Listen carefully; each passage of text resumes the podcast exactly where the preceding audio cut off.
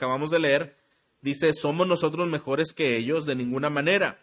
Y entonces hace un recordatorio, porque ya hemos denunciado que tanto judíos como griegos están todos bajo pecado. Entonces él está respondiendo a esta pregunta, si hay algún justo. Pablo está tratando de mostrar que el problema que tiene toda la raza humana delante de Dios es por causa de su pecado, por causa de la justicia de Dios, que es una justicia perfecta. Entonces Pablo ha comenzado a alegar, enfocando la condición del mundo pagano en un sentido general. Si ustedes recuerdan Romanos 1, se habla de cuál es la condición del ser humano general sin tener en cuenta a Dios, habiendo escogido otros caminos, creyéndose sabios, habiendo negado la existencia de Dios, y nos menciona una lista muy descriptiva de pecados degenerativos y cómo encierra todo esto que la persona se encuentra en un juicio con Dios.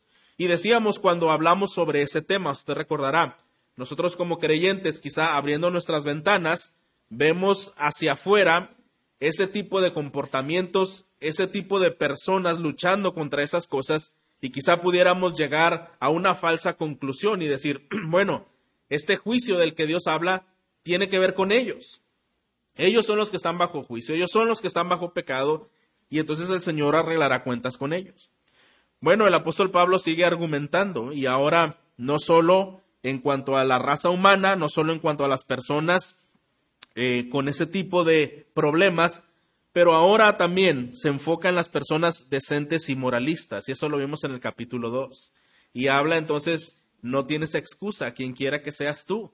Y menciona una descripción de personas muy decentes, con una gran reputación, con un gran conocimiento y que también están bajo el juicio de Dios. Entonces, podríamos pensar, bueno, ya no es solo con ver a las personas que veo por mi ventana, ahora tendría que ver dentro de mi casa, dentro del lugar en donde yo estoy. Esto tiene que ver conmigo. Y pensamos, bueno, se refiere mucho al judío moralista que confiaba en las leyes, en los ritos, en su linaje étnico, en todo esto confiaba y el Señor a través del apóstol Pablo diciendo, no, no pongas tu confianza en estas cosas externas porque Dios es tan justo, tan perfecto, que esas obras no le sorprenden y no son suficientes para ganar la justicia y el favor de Dios. Y entonces, ahora eh, que ha terminado de hablar con los judíos, a pesar de que ha sido un pueblo escogido por Dios en el antiguo pacto, la conclusión es la misma, ¿verdad? Todos, en cada uno de los casos, todos somos culpables. Y en esta lectura no solo hay judíos leyendo, también hay gentiles. Y quizá uno pudiera pensar, bueno, pues el juicio es para aquellos que, que viven en esa vida desenfrenada. Y bueno, el juicio también puede ser para los judíos que son extremadamente religiosos. Y la pregunta que hace el apóstol Pablo es, ¿somos nosotros mejores que ellos? Ahora, ¿a quién se está dirigiendo, hermanos, el apóstol Pablo? Ya no a los que están afuera, ya no a los judíos, se está refiriendo a todos y a cada uno de nosotros, para que pudiéramos poner eh, ese sentido de interés, de ah, análisis, somos mejores nosotros que ellos, y el mismo apóstol responde de ninguna manera, de ninguna manera. Y dice, todos están bajo pecado, tanto judíos como griegos. Entonces, hermanos, todos somos culpables. Todos hemos violentado, todos hemos violado la ley de Dios en numerosas ocasiones. Pablo está tratando de destruir un último vestigio de confianza en que nosotros podamos tener acerca de nosotros mismos. De lo contrario, no estaríamos preparados para recibir el Evangelio y, Pablo va a hablar de las glorias del Evangelio, va a desplegar esta bendición del Evangelio a partir del versículo 21. Pero para esto es necesario eh, que una persona pueda comprender su verdadera condición para poder comprender también la excelencia de Cristo y la salvación. Entonces quiero animar, hermanos, esta mañana a una cuestión muy importante, que podamos seguir analizando nuestra vida a la luz de este texto, pero ¿sabe que también creo que este texto nos proporciona una excelente herramienta para el evangelismo personal? Si usted esta mañana tiene esa intención, tiene ese deseo, sabe, estos versículos, este pasaje tan descriptivo que tenemos aquí en la, en la Biblia, sirve mucho para poder persuadir y acercarnos a personas en quien deseamos conozcan del Evangelio. Esta, Pablo cuando intenta destruir este último vestigio de confianza es porque, hermano, el corazón humano es engañoso y es perverso. Normalmente una persona no se sentirá eh, tan culpable. De hecho, vivimos en una sociedad en la que el enfoque es que ninguno de nosotros nos sintamos culpables por nada de lo que hacemos. Y todo se intenta justificar y todo se, intenta eh, verlo desde una perspectiva psicológica, eh, desde una perspectiva como una reacción a lo que ha venido pasando, como que hemos sido víctimas de otras causas, de otras personas y solamente hemos reaccionado y entonces tratamos de justificar nuestro estilo de vida y nuestras malas decisiones. Recuerde usted que buscar un culpable viene desde el Génesis, desde el principio, ¿verdad? Cuando Adán y Eva fueron confrontados por el Señor, buscaron un culpable, ¿verdad? Y eso es por naturaleza lo que ocurre en nuestras vidas. Cuando somos confrontados, cuando estamos siendo aclarados sobre algún aspecto que no está bien en nuestra vida, lo más pronto, lo más próximo que haremos es buscar a alguien a quien echarle la culpa. ¿No es así, hermanos? Y el apóstol Pablo quiere destruir cualquier argumento falso por el cual nosotros nos queramos justificar. Y ninguno es mejor que otro.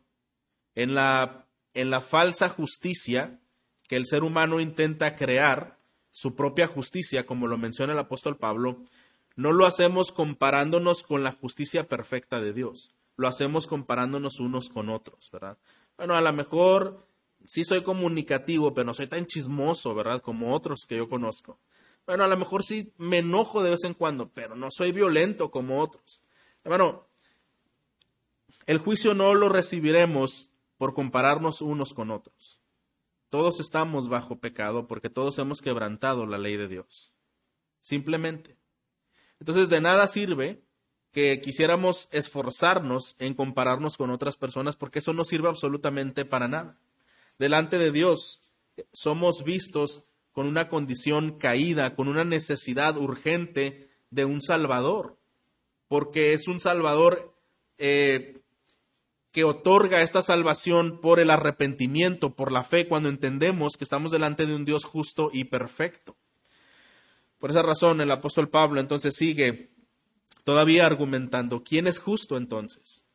¿Quién es justo? Ni siquiera los más moralistas, los más religiosos, ni siquiera los que no son judíos, ¿quién es justo? De acuerdo a su descripción, dice en el versículo 10, eh, no hay justo ni aun uno. Creo que esta declaración es bastante radical, ¿verdad? No hay justo ni aun uno. Y esta es nuestra pregunta. ¿Quién es justo? Bueno, no hay justo ni aun uno. Creo que esto, hasta aquí podríamos decir, bueno, hermano, hemos, hemos eh, respondido a la pregunta del sermón, ya terminamos, ¿verdad? Vámonos. La Biblia dice que no hay justo ni a un uno. Exacto, hemos llegado a la respuesta. Pero, por si esto no fuera suficiente, ahora lo que el apóstol Pablo se va a encargar de hacer a través de esta unidad de versículos es darnos algunos argumentos, es darnos algunos elementos que nosotros podemos tomar en cuenta. Y vamos a ver, en primer lugar, cuál es la condición del hombre frente a Dios. ¿Por qué decimos que no hay justo ni a un uno? ¿Cuál es la condición del hombre frente a Dios? Esos versículos 9 y 10 ya nos han descrito cómo es la naturaleza del hombre, que sin excepción está bajo pecado. ¿Y el pecado qué es, hermano? Si describimos el pecado como la Biblia lo enseña, el pecado es un dictador, es uno que gobierna en una persona, le cautiva, le liberta de sus pensamientos, de sus emociones, de su voluntad. Y entonces tal persona que está esclavizada por el pecado no tiene otra opción sino obedecer al pecado. Aunque en su mente haya conciencia, haya incluso quizá algún anhelo de querer cambiar, una persona esclavizada por el pecado no podrá cambiar porque está esclavizada por el pecado. El pecado entonces es un dictador. Y cuando nos colocamos frente a los estándares de la justicia de Dios, vamos a quedar todos entonces muy cortos por ello.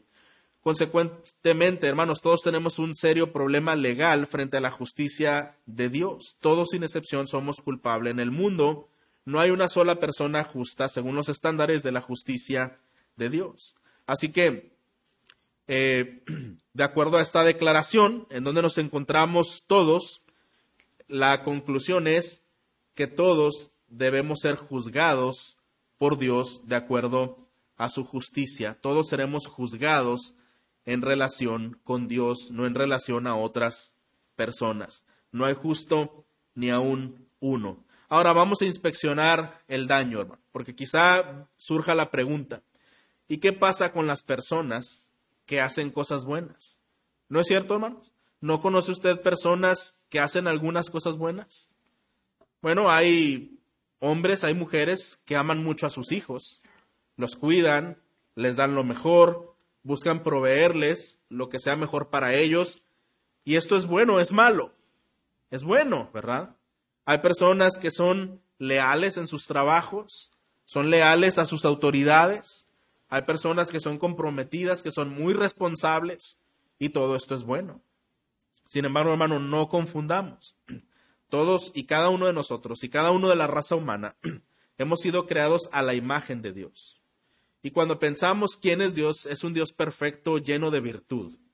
Entonces cada uno de nosotros tiene esos destellos de virtud y de bondad en esencia, pero por causa del pecado hemos distorsionado esa imagen de Dios.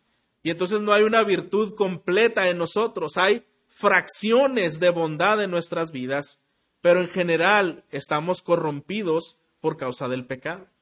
Entonces, aún las personas que puedan ser tachadas, quizá ante un tribunal o quizá eh, enfrentando en una prisión alguna consecuencia por los peores delitos que hayan cometido, aún en esas personas habrá obras buenas que hayan hecho durante su vida. ¿No es así, hermanos?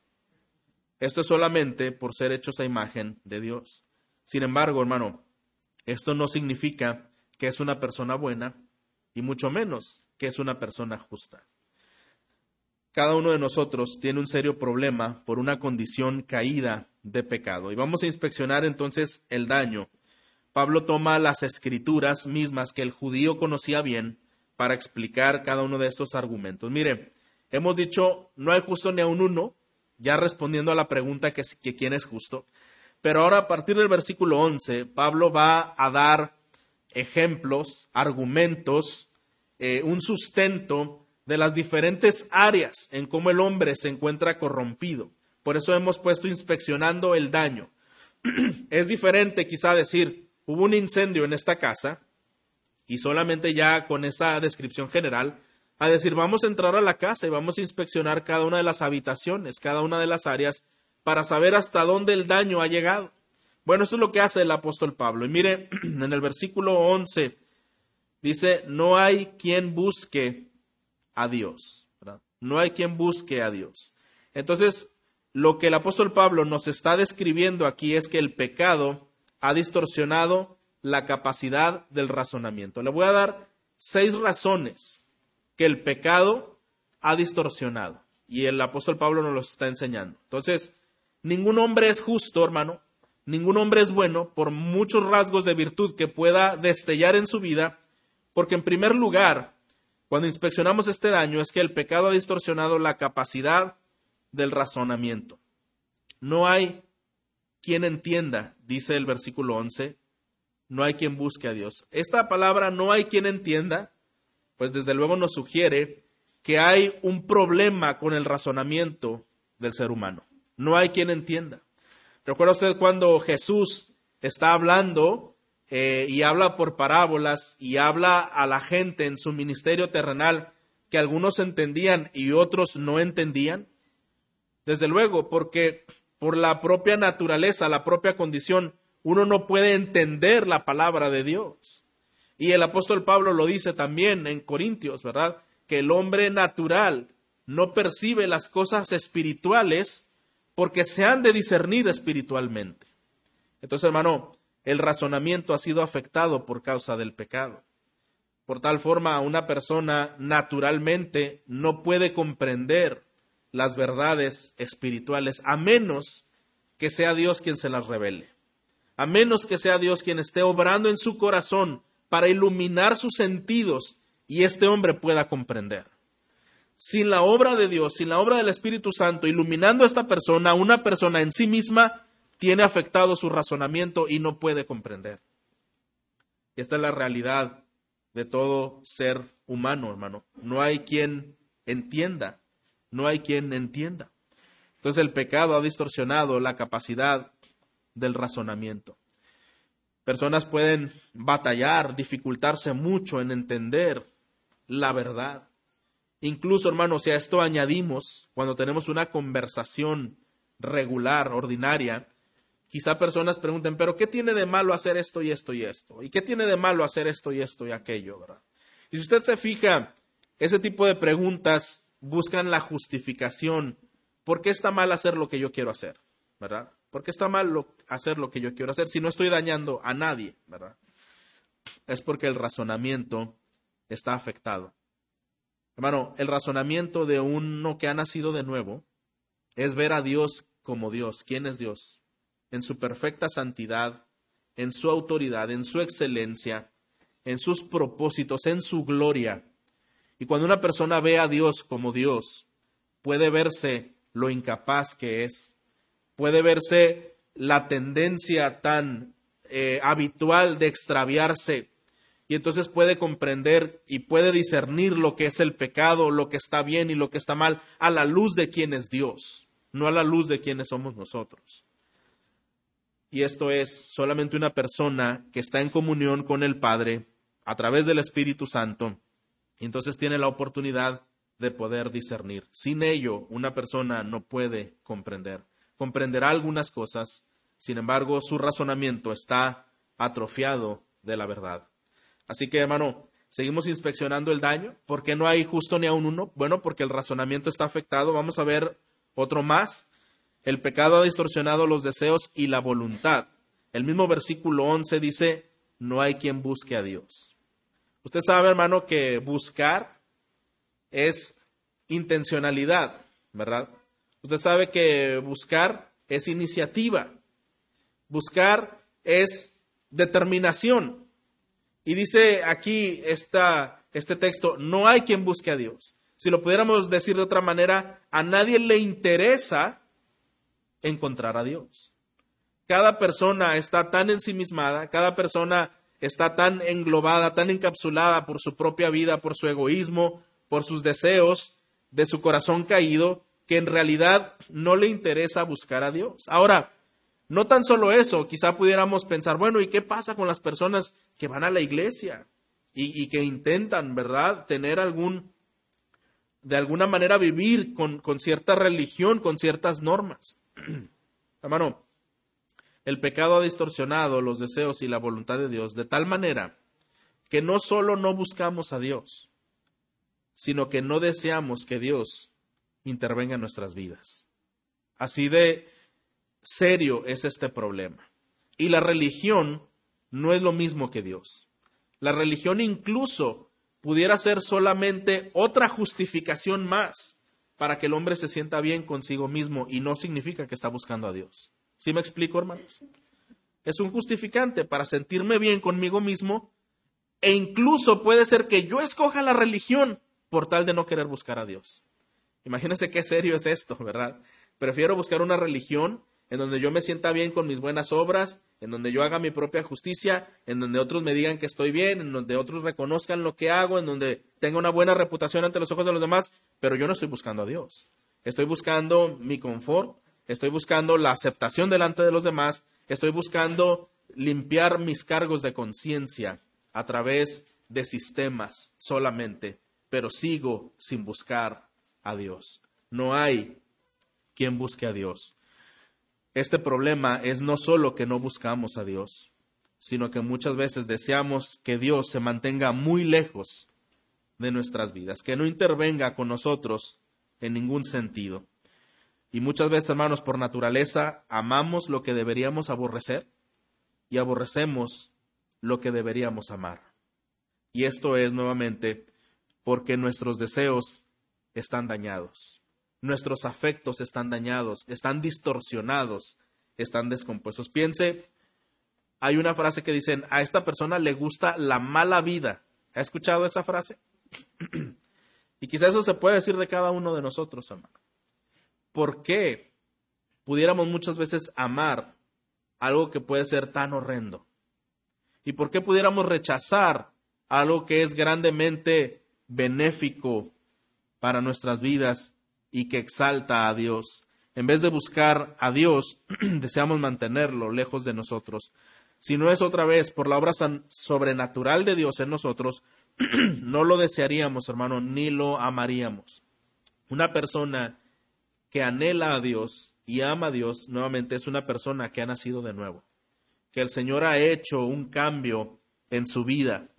Pero nosotros en nuestra mente pensamos que nos estamos protegiendo de la gloria de Dios porque no queremos que nuestra propia gloria se destruya.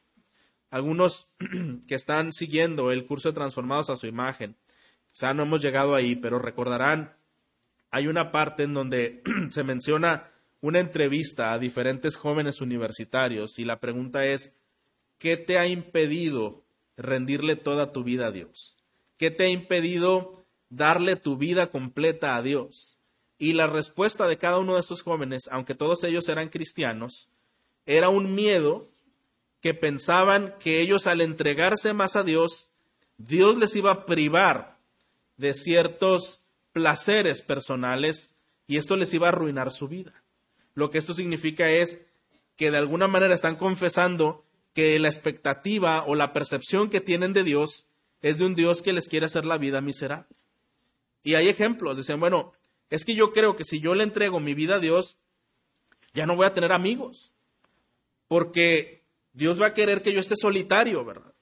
Es que si yo le entrego mi vida a Dios, va a querer que me case con una monja, ¿verdad? Con una religiosa extrema que me va a corregir en todo lo que yo hago y todo lo que soy. Es que si yo le entrego mi vida, ni siquiera me voy a casar. A lo mejor Dios quiere que esté así todo el tiempo orando y leyendo la Biblia. Hermanos, todos esos pensamientos fatalistas y extremos solamente revelan una cosa, la maldad de nuestro corazón.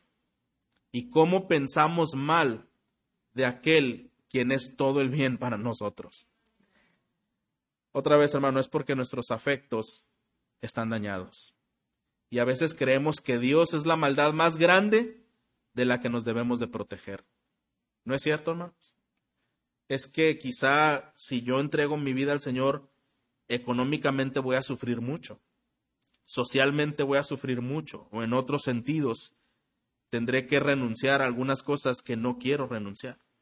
Cuando en realidad, hermano, Dios es el bien mayor. Y todo lo que apunta a su gloria hay algo importante aquí. Dios está comprometido a glorificarse a sí mismo haciendo el bien a nosotros. Dios está comprometido a glorificarse a sí mismo haciéndonos bien, haciéndonos bien. Así que personas intentan protegerse de Dios, estando muy lejos de la palabra, de la verdad, y otros intentan protegerse de Dios adheriéndose a una religión y nada más, por quererse proteger de Dios. hermanos, otra vez, cuando una persona piensa así, que a través de una religión va a justificarse, las religiones son, dice una persona, como recetas de autoengaño para salvarse, ¿verdad? Es una receta que no servirá de nada, porque al final eh, la salvación solamente viene por Cristo y nada más. Así que hermano, el cristianismo va a destruir nuestra propia gloria para darle la gloria a Él. Cuando entendemos esto, entonces sabemos, hermanos, que hay un problema cuando inspeccionamos el daño. El hombre por causa del pecado ha sido afectado de su razonamiento y el hombre por causa del pecado ha sido afectado de sus afectos, ¿verdad? De su voluntad. Vamos a continuar. ¿Qué más ha sido afectado? Los mismos deseos son afectados por causa del pecado, pero también el comportamiento. Versículo 12. Dice ahora, todos se han desviado, a unas se hicieron inútiles, no hay quien haga lo bueno, no hay ni siquiera uno. Si usted se fija, va como cascada, ¿verdad? Primero el razonamiento, una persona no entiende bien las cosas, después los afectos están siendo distorsionados y ahora entonces llegamos al comportamiento. Entonces una persona está afectada en cada aspecto de su vida, en cada área de su ser, está afectada por causa del pecado. Y esta ilustración la hemos visto también, que decimos que es cuando hay un incendio en una casa, no solo se propició el incendio en una área, sino que el humo afectó, penetró cada rincón, aún el más escondido, eh, sufrió el daño. Y así el pecado, hermanos, afecta cada área de nuestro ser, nuestro razonamiento, nuestros afectos y nuestro comportamiento. Hasta ahora es lo que hemos visto. Y aquí dice la Biblia, ahora todos se desviaron, a unas se hicieron inútiles. No hay quien haga lo bueno, no hay ni siquiera uno. Las personas, por el hecho de haber sido creados a imagen de Dios, hemos dicho, bueno, hay inclinaciones y hay virtudes que son buenas en sí mismo.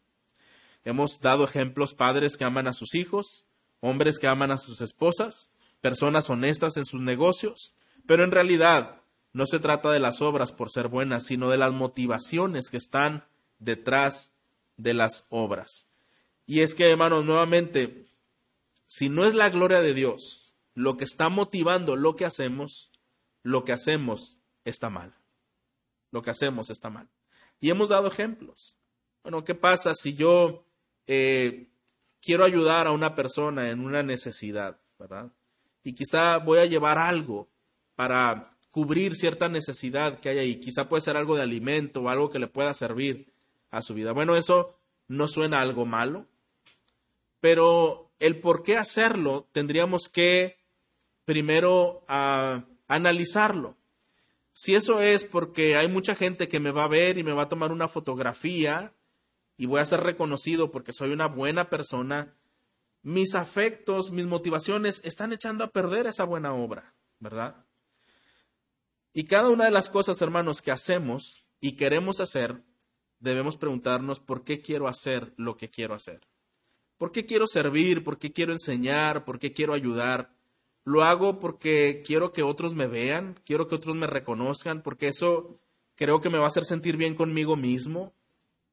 ¿Por qué razón? Porque quiero demostrarle a otros cuántos talentos el Señor me ha dado. Y todas esas motivaciones malas echan a perder lo que podrían ser buenas obras. ¿Estamos de acuerdo, hermanos? Entonces, los deseos son afectados y el comportamiento es afectado. No solo, hermano, con las cosas que se quieren hacer buenas, con malas motivaciones, sino también las cosas abiertamente malas que se desean hacer, desde luego, ¿verdad? Hay muchas cosas que se desean hacer no teniendo en cuenta a Dios. Así que una buena obra no se puede definir por la obra en sí. La motivación lo cambia todo. Y la motivación genuina que hace una obra genuina es cuando queremos la gloria de Dios. Es cuando queremos la gloria de Dios. Cuando yo quiero animar a una persona, ayudar a una persona, ser de bendición a una persona, no quiero que la persona me vea a mí ni decirle, mira, yo soy el mejor y el más bondadoso de toda esa iglesia a la que tú has ido. No, no, yo no quiero que me veas a mí. Yo quiero que veas al Señor, ¿verdad? Y es el Señor el que está obrando, no solo a través de mí, sino a través de la iglesia y a través de su palabra. Y, y si queremos que la gente vea al Señor y, y su gloria y quede impactado por su gloria, eso solamente define una buena obra cuando buscamos la gloria de Dios. Seguimos inspeccionando el daño, razonamiento, afectos, comportamiento, y ahora seguimos en el versículo 13 y llegamos a el hablar. El pecado ha dañado incluso el hablar. Versículo 13 dice, sepulcro abierto es su garganta, engañan de continuo con su lengua, veneno de serpientes hay bajo sus labios, llena está su boca de maldición y amargura. Bueno, esos versículos son muy explícitos. Y mire, un pastor dijo esto, el mundo es un hogar, es un lugar peligroso en, en donde vivir, porque el hombre es engañador, es chismoso y es cruel. Por lo tanto, todos los que viven en el mundo deben estar siempre expectantes a esperar una traición en cualquier momento. Cada persona debe estar expectante en algún momento a ser traicionada. ¿Por qué? Porque vivimos en un mundo muy peligroso, donde se da mucho el chismear, donde se da mucho el engañar, donde se da mucho el pisotear a otros, y vivimos en un mundo afectado por el pecado. De tal manera que si una persona no puede soportar una crítica o una traición, no el mundo no es un buen lugar para ella. Porque esto no se puede evitar. Ahora, hermanos, esto no significa que no nos debe doler. Cuando personas hablan mal atrás de nosotros, cuando personas conspiran atrás de nosotros, de luego que esto es muy doloroso. lo que quiero hacerle pensar es que estamos en un mundo caído y que no pudiéramos pretender, creer que eso no va a existir. Más bien es cómo estamos nosotros. ¿Cómo estamos nosotros? Si nosotros somos de esas personas que hablan atrás de otras personas, si somos nosotros quienes desacreditamos la posición de otras personas, si somos nosotros los que desacreditamos los esfuerzos de otras personas, quizá por intentar promovernos a nosotros mismos, descalificamos a otros porque hay alguna razón de celos en nuestro corazón, porque esto es muy ah, próximo a que exista, esto es muy ah, común que exista en nuestros corazones, hermanos. Y realmente en lugar de buscar escondernos de que alguien nos traicione y alguien hable mal de nosotros, es que no sea yo quien es el que traiciona y no ser yo quien es el que está hablando mal de otras personas a sus espaldas. Este texto no es para el que está al lado de ti, es para ti. Este texto no es para el que está al lado de mí, es para mí. Entonces, hermano, ah, el hablar, el hablar es una cuestión, una evidencia muy clara de que una persona está lejos de la justicia de Dios, está en condenación. Estos versículos que dice sepulcro abierto es su garganta, es algo, e, es, es una, como decimos, un barril sin fondo. Hay tantas palabras tan horribles que pueden salir de la boca de una persona. Y no estamos hablando de palabras horribles solo que sean maldiciones, que sean groserías, que sean leperadas. Simplemente, hermano, el tanta información nociva con la que una persona quiere contaminar a otra, afectar a otra, ese sepulcro abierto es su garganta. Intenta hacer cambiar la manera de pensar, intenta mover la voluntad de una persona, intenta mover el aprecio de una persona hacia otra, eh, llevando información que le va a dañar. Esa es una terrible condición en el corazón humano. El hablar evidencia el pecado que hay en el corazón. Hermano, y como creyente, debemos siempre pedirle al Señor, permíteme hablar solo lo que debo hablar, como lo debo hablar. Palabra sazonada con sal, ¿verdad? Dice la palabra. Palabra buena para edificación, no palabra para destrucción, no palabra para dañar a otros, no palabras para desanimar a otros. Dice también ahí, engañan de continuo con su lengua, veneno de serpientes hay bajo sus labios. Y obviamente un veneno es un contaminante que poco a poco, paulatinamente, hará a una persona morir. ¿Sabe usted, hermano, que cuando no se tiene cuidado de la información, de las palabras, de las intenciones que se hablan, uno puede estar matando lentamente a otra persona? No lo puede estar matando, lentamente, lentamente con sus palabras, hasta el punto de ya no responder. Y sabes, hermano, qué triste sería que tú seas el responsable de eso. Que por la falta de cuidado de tus palabras desanimes a otros en su fe, desanimes a otros en su andar cristiano, no cuides su corazón, no cuides su, su ánimo por tus palabras. ¿Tenemos un serio compromiso, hermanos, delante de Dios? Por supuesto que sí. Dice también, eh, está llena de maldición y amargura. Creo que esto del hablar el destilar amargura y descontento denota un problema muy serio para con Dios. Alguien dijo también que, si, que se miente para proteger los intereses propios a la vez que se dañan los intereses de otras personas. Mentir para dañar los intereses de otras personas mientras yo protejo mis propios intereses. El hablar, hermano, es de mucho cuidado. La Biblia dice en Santiago que es como un fósforo, ¿verdad? Tan pequeño, pero tú lo avientas al bosque y hace un gran incendio, algo de nada, una pequeña chispita, va a arrasar con toda una gran naturaleza. Palabras no cuidadas, palabras expresadas de un corazón pecaminoso, sin cuidado, va a traer grandes destrucciones, hermano. Y nuevamente esto nos anima a que podamos comprender qué tan serio es que ninguno es justo. Qué tan serio es cuando la palabra nos revela que inspeccionemos el daño, que a veces pensamos que los que están en pecado pues son aquellos, ¿verdad? Que algunos que quizás están bajo prisión y han hecho cosas terribles, o son personas que han abandonado a sus familias y han hecho de su vida cosas tan terribles. No, hermano, sabes que delante de Dios el que peca con su boca va a dar las mismas cuentas, va a dar cuentas delante del mismo Dios justo que aquel que ha asesinado. Así de serio es esto. Así de serio es este problema. Así que, hermano, el pecado daña también nuestras relaciones con otros. Versículos 15 al 17. Sus pies son veloces para derramar sangre, destrucción y miseria hay en sus caminos y la senda de paz no han conocido. Entonces, si vemos el pecado, afecta el razonamiento, los afectos, el comportamiento, las palabras y ahora las relaciones con otros. Todo esto está afectando el pecado, hermano.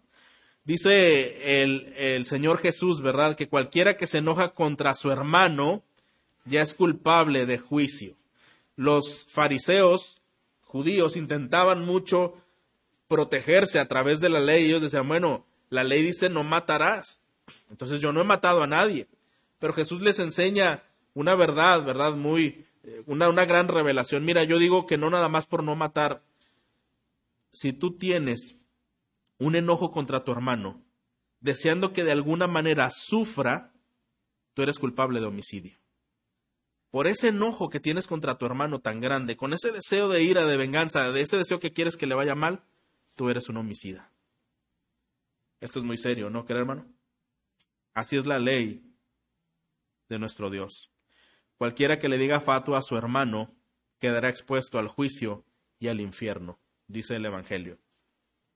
Cualquiera que tiene deseos de ira, de violencia y de destrucción para su hermano es un homicida de acuerdo con la palabra de Dios. Entonces, hermano, el pecado ha dañado las relaciones interpersonales, nuestras relaciones con otros. Por eso hay enemistades, por eso hay tantas situaciones. Y, y hay algo importante, hermano. Mientras estamos en un mundo caído, es imposible no ofendernos, en cierta forma. A veces conscientemente y muchas veces inconscientemente, ¿no es así? ¿No le ha pasado que usted quizá ha ofendido a alguien que usted no sabía? También suele pasar. Y quizá puede ser que ofendió a alguien que había la intención de hacerlo. Pero sabe una cosa, el creyente, el que ha nacido de nuevo, tiene un espíritu de humildad y de arrepentimiento. Y por eso es que el creyente tiene la capacidad, por el Espíritu de Dios, por la instrucción de Dios, de arreglar los problemas. Por eso la Biblia nos enseña cómo arreglar los problemas unos a otros. El problema es, hermano, cuando una persona no quiere arreglar un problema, sino que una persona persiste en que un problema no solo no se resuelva, sino hacerlo más grande y de alguna manera intentar que afecte lo más posible, tendríamos que preguntarnos si esa persona realmente es un creyente. Una persona que no está dispuesta a arreglar un problema, quiere hacerlo más grande y está dispuesto a las últimas consecuencias con tal de hacer un daño grande y salirse con la suya. Realmente un creyente no actuaría de esa manera. Y cuando hablo de un creyente no hablo de una persona religiosa. Hablo de una persona que es consciente de quién es delante de Dios. Ahora, el pecado daña nuestras relaciones con otros y el pecado daña nuestra relación con Dios principalmente. Versículo 18. No hay temor de Dios delante de sus ojos. No hay temor de Dios delante de sus ojos. Entonces, la conciencia de la persona, la conciencia de la presencia de Dios en la persona, hermanos, está dañada. Una persona puede vivir no estando consciente de la presencia de Dios. Y esto es una falta de temor de Dios. La manera que podemos describir mejor qué es el temor de Dios es justamente estar conscientes de que Dios está al lado de mí. Es estar consciente de su presencia. Por eso, cuando hablamos de temor de Dios, es alguien que no quiere ofender a Dios, porque Dios está presente, Dios está conmigo, Dios me ve, Dios me conoce y yo no le quiero ofender. Pero muchas personas están dañadas en esa área de su vida y no tienen en cuenta a Dios. Por lo tanto, no hay temor de Dios. Hay un serio problema entre la persona y Dios. siendo un Dios tan santo, está aún dispuesto a perdonarnos, hermanos. Siendo un Dios perfecto, aún está dispuesto a perdonarnos. El problema es cuando no somos conscientes de esa santidad de ese Dios, de esa justicia de ese Dios, de esa perfección de nuestro Dios. Entonces, vamos a concluir con el último punto. Si hemos inspeccionado el daño, habiendo respondido a la pregunta, ¿hay algún justo? No, no hay justo. ¿Por qué lo decimos? Ya dimos seis argumentos que usted puede tener muy, muy claro al momento incluso de compartir con alguien el Evangelio. Pero ahora vamos a la conclusión. Esto nos lleva a la conclusión donde dice el versículo 19 y 20, prácticamente no hay excusas. Versículo 19 y 20. Ahora bien, sabemos que cuanto dice la ley, lo dice a los que están bajo la ley, para que toda boca se calle y todo el mundo sea hecho responsable ante Dios, porque por las obras de la ley ningún ser humano será justificado delante de él, pues por medio de la ley viene el conocimiento del pecado. Hermano, llama mucho mi atención lo que es este versículo 19. ¿Por qué Pablo da todos estos argumentos y lo dice en una sola, en una expresión muy gráfico, para que todo el mundo se calle. Para que ya no tengas más que argumentar, ya no digas más. Ya no digas, pero otros están peor, pero yo soy religioso, pero yo ya no digas nada. Solamente convéncete y cierra la boca. Es lo que prácticamente, así de gráfico, es lo que Pablo está diciendo. ¿Por qué hemos tenido que detallar esto? Para que todo hombre calle delante de Dios para que todo hombre deje de pelear contra Dios, deje de querer argumentar, deje de quererse justificar y simplemente comprenda y simplemente entienda lo serio de su condición. Y entonces, bajo ese silencio y bajo esa reflexión personal, le dé la razón a Dios y entienda lo grave de su situación, del problema de juicio que él espera, y entienda entonces que la ley no justifica a nadie. Porque la ley no justifica a nadie, hermanos. Otra vez, la palabra nos dice que nadie ha sido capaz de cumplir la ley, excepto Jesús. ¿No es así? Pues hermano, no hay ley que pueda justificar a alguien porque nadie puede cumplir la ley. De hecho, dice aquí en este versículo 20, pues por medio de la ley viene el conocimiento del pecado. Prácticamente el Señor en su sabiduría hizo esto. ¿Quieres saber qué tan pecador eres? Te voy a dar la ley cuando veas que no la puedes cumplir, te vas a dar cuenta de lo pecador que eres. Entonces el hombre quizá con buenas intenciones y expectativas y, todo, mañana voy a comenzar a cumplir la ley y voy a hacer esto, y en menos del tiempo no pudo. Y vuelve a intentar y no va a poder y no va a poder y no va a poder. ¿Y cuál va a ser la conclusión? Soy pecador. No puedo hacer el bien por mí mismo. Y no solo eso, ¿a qué otra conclusión llega? El autor de esta ley es un Dios perfectamente moral, santo y justo. Solamente Él es santo y yo soy pecador. Entonces, ¿qué argumentos, con qué argumentos voy a justificarme delante de ese Dios perfecto si yo soy un pecador que no puede cumplir la ley? no hay excusas. no hay excusas. Nadie podría ser un verdadero cristiano hasta que su boca sea cerrada, hasta que rinda sus falsos argumentos. La ley solo revela el potencial pecaminoso que hay en el corazón, pero también revela la perfecta santidad que hay en Dios. Es necesario, hermanos, llegar a esta conclusión de todo corazón. No hay un solo justo en la tierra, no hay unos que sean mejores que otros. Y me gusta un ejemplo que alguien dio en algún momento y decía, es como si quieres poner a tres nadadores que lleguen de un país a otro, pues es un tramo larguísimo. Uno no es buen nadador, el otro más o menos, y el otro es un perfecto nadador. Los pones a los tres a competir. Pero es tan largo el tramo que las fuerzas van a ser insuficientes. Entonces al final los tres murieron ahogados. La pregunta es, ¿cuál de los tres está menos muerto? Ninguno, ¿verdad? Así de irónico es cuando queremos justificarnos delante de Dios, ¿verdad? Al final, hermano, ninguno de nosotros puede cumplir una ley perfecta de un Dios perfecto. Necesitamos a Cristo, hermanos. Necesitamos a Cristo. Solo Él es, solo en Él viene la salvación. Él es quien puede dar vida a los muertos espirituales. Y para concluir, hermano, solamente un par de preguntas. ¿Cómo vas a responder? Tú que has escuchado que en ti no hay ninguna virtud para la salvación ni la justificación. ¿Cómo vas a responder entendiendo que delante de Dios somos culpables y, y, estamos seriamente con un problema legal en donde seremos juzgados? ¿Cómo vas a responder? ¿Cómo te vas a acercar a otros para exponerles el Evangelio sabiendo esto? A veces nuestra buena intención es decirle, mira, Dios te ama, Dios, Dios quiere darte lo mejor.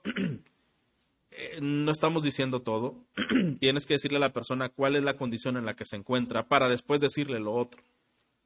De lo contrario, solamente contribuiremos a la persona a hacerle creer que es una persona buena que Dios debe cumplir todos sus deseos y caprichos. No es así. ¿Qué vas a hacer cuando sientas la tentación de sentirte bien contigo mismo por el servicio que haces en la iglesia, por tu disciplina personal, por los años que llevas en el Evangelio, que llevas en la iglesia, por la posición que tienes ante otros? ¿Qué vas a hacer cuando venga la tentación de sentir cierto orgullo? De acuerdo a este texto, no hay justo ni a un uno, no hay excusa cierra tu boca y reconoce tu condición. Pero sabes, hermano, nos resta humillarnos ante Él, porque Él es el único digno de recibir toda la gloria. Pero quiero terminar leyendo el versículo 21, solo como lectura, no lo vamos a, a abarcar. Pero ahora, aparte de la ley, la justicia de Dios ha sido manifestada, confirmada por la ley y los profetas, esta justicia de Dios por medio de la fe en Jesucristo es para todos los que creen, porque no hay distinción. Entonces, hermano, si hay una manera de ser justificados, hermano, si hay una manera de ser salvos, hermano, si hay una manera de ser transformados, de ser cambiados y de ser nuevas criaturas, pero no está nada que ver con nosotros. Todo está en Cristo. Y esto nos debe animar a desearlo, a buscarlo, a rendir nuestra vida, nuestro corazón a Él y decirle, me arrepiento de mis pecados, yo reconozco que soy un pecador, necesito a Cristo en mi vida. Necesito una nueva naturaleza, una nueva obra, una nueva presencia que me libere de esa esclavitud del pecado, que no me deja opción a elegir. Necesito la presencia de Dios en mi vida, que me dé el poder contra el pecado, contra la maldad. Necesito a un Dios que me salve. Necesito a un Dios a quien debo rendirle toda la gloria. hermano, ¿cómo vas a responder a este llamado? Vamos a orar. Gracias, Señor, damos por tu